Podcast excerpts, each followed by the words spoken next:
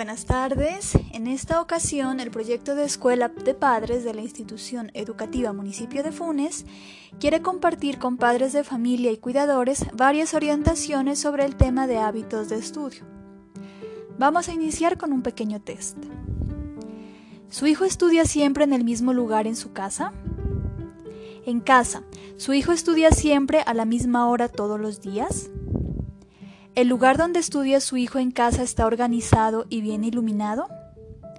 ¿Su hijo hace pequeños descansos de 10 minutos mientras está estudiando? En el lugar donde estudia su hijo en casa no hay nada que lo distraiga como televisores o radios prendidos o juguetes. Si respondió no a alguna de las anteriores preguntas, su hijo debe mejorar sus hábitos de estudio. Y el día de hoy ese es el tema del cual vamos a hablar. Empecemos hablando sobre los hábitos. Un hábito es una acción que repites de forma automática. Un ejemplo de un hábito es el cepillarse los dientes. Esta es una actividad que se hace todos los días. La mayoría de las personas lo hace tres veces al día. Al momento de cepillarse no se piensa, ¿será que me cepillo ahora o me quedo un rato más viendo televisión? No es que se tome la decisión, simplemente se hace. Los hábitos se realizan incluso cuando se cambia la rutina. Por ejemplo, cuando estamos en vacaciones o en otro lugar diferente a nuestra casa, seguimos cepillándonos los dientes sin pensarlo mucho. Un hábito es una acción adquirida por la repetición constante. Y así como cepillarse los dientes, las personas tienen muchos otros hábitos en su vida, como por ejemplo tomar café por las mañanas, pedir la bendición a los papás al llegar a la casa, apagar la luz cuando se sale de una habitación, decir salud cuando alguien estornuda, en fin. Estas acciones se hacen de forma automática y no se requiere de mucho esfuerzo para hacerlas. En cambio, cuando debemos hacer algo que aún no es un hábito, puede ser un poco difícil al principio. Para que una acción se convierta en hábito se debe repetir mucho. Es por eso que las siguientes recomendaciones sobre hábitos de estudio deben practicarlas constantemente para que llegue un momento y que sus hijos las hagan de forma automática o por lo menos sin mayor esfuerzo. Para que un hábito se repita constantemente se requiere de dos ayudantes. El primero es un recordatorio y el segundo es una recompensa. De esta forma se convierten en un poderoso equipo que motiva a repetir una determinada acción, hasta que se convierte en un hábito. Esta es la formación psicológica de hábitos. Se le conoce como la regla de las tres R's y consiste en lo siguiente. Primero el recordatorio, que es un estímulo que inicia el comportamiento. En este caso puede ser una alarma que se pone en el celular o usted le menciona a su hijo que debe hacer determinada acción relacionada con el estudio. Luego viene la rutina, que es la acción ejecutada, el hábito de estudio que queremos eh, formar, que puede ser que revise sus cuadernos, que haga una tarea o que repase. Luego viene la recompensa, que es el beneficio que se obtiene luego de realizar la acción. En este caso puede ser la satisfacción de hacer las cosas bien, una felicitación de su parte, tener o reforzar algún aprendizaje.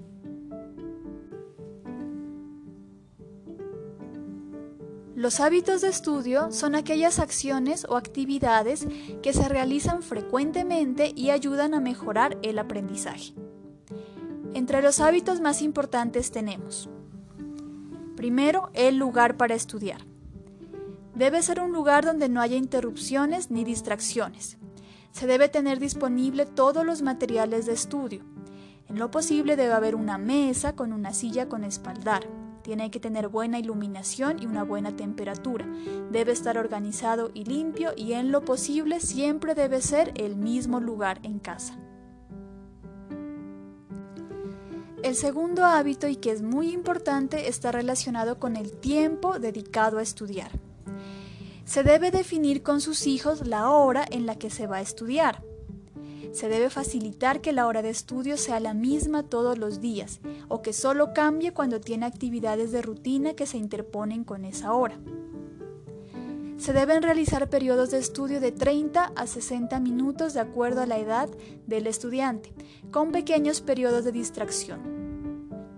Los padres deben apoyar al niño en sus trabajos y estudio y deben respetar la hora de estudio definida para cada día junto a sus hijos. Es decir, en ese momento, por ejemplo, no se les debe pedir que hagan un mandado o poner música a todo volumen. Es importante evitar estudiar en las noches. Para que haya hábitos de estudio, también debe haber hábitos de sueño. Se debe establecer hábitos regulares de sueño, es decir, dormir y despertar todos los días a la misma hora. El sueño es vital para obtener un buen rendimiento en el estudio en general. Dormir mal afecta la atención en las clases. Se debe dormir al menos 8 horas diarias y este sueño debe ser bueno y sin interrupciones. En lo posible, eviten tomar Coca-Cola, café u otros estimulantes antes de dormir.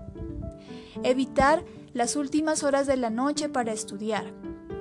Recuerden que la falta de sueño no solo baja la capacidad de prestar atención y retener información. Investigaciones recientes indican también que dormir poco o mal afecta el carácter y produce mal genio. También para favorecer los hábitos de estudio es muy importante la alimentación. El estudio y la buena alimentación son dos cosas que deben ir muy unidas. Es importante tomar un buen desayuno. Este es el combustible que se quemará a lo largo del día. Da energía por las mañanas durante las clases en las que hay que estar con vitalidad y energía. Se debe evitar alimentos a base de grasas y exceso de azúcar.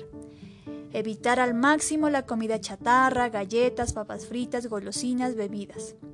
Es más recomendable comer frutas, verduras, pan integral, carnes y pescado, huevos, lácteos, cereales y abundante líquido. Es muy muy importante tener horas fijas en las comidas. No se debe comer por ansiedad y a muchas horas, porque esto puede generar digestiones pesadas, que junto con el estudio quitan capacidad de concentración y vitalidad, y en ocasiones producen somnolencia. En estas épocas, donde los padres están participando mucho más en la educación de los hijos, las siguientes recomendaciones son muy útiles para favorecer el aprendizaje en casa. Antes de iniciar el desarrollo de las guías, se debe analizar muy bien las instrucciones para saber qué es lo que el profesor les está solicitando realizar. Puede hacerlo con preguntas como ¿Entiendes bien lo que se te pide que hagas? ¿Me puedes explicar lo que debes hacer? Pensar en esto les permite a los estudiantes establecer una estrategia para desarrollar sus guías de forma efectiva. Para facilitar el aprendizaje en casa, usted como padre puede apoyar haciendo las siguientes preguntas que invitan al estudiante a reflexionar sobre lo aprendido. Primero, expresar la información en sus propias palabras. Para esto le puede hacer la pregunta, ¿qué aprendiste hoy? Intentar enunciar lo opuesto o inverso a lo aprendido. Por ejemplo, si en ciencias sociales el niño aprendió acerca de los paralelos, se le puede preguntar sobre lo opuesto, que en este caso podríamos decir son los meridianos. Otra forma de ayudar al aprendizaje es buscar ejemplos de lo aprendido. Si en el día el estudiante aprendió sobre animales invertebrados, se le puede pedir que busque ejemplos de este tipo de animales en lo que él mira usualmente cerca de su casa, por ejemplo, hormigas, arañas, moscos, zancudos, etc. También ayuda mucho reconocer y hacer uso de lo aprendido en diversas maneras se puede hacer con la pregunta ¿para qué te sirve esa información? ¿Para qué te sirve lo aprendido? Por ejemplo, si el niño está aprendiendo a multiplicar, le podemos aprender ¿para qué sirve multiplicar? La respuesta puede ser que cuando multiplicamos no tenemos que estar haciendo pequeñas sumas en cada momento. También ayuda mucho cuando se busca las conexiones de lo aprendido con otros hechos o ideas.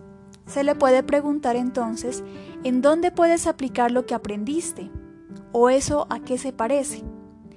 Por ejemplo, Si el estudiante aprendió sobre la Revolución Francesa, se le puede preguntar cómo esa revolución afectó a nuestro país.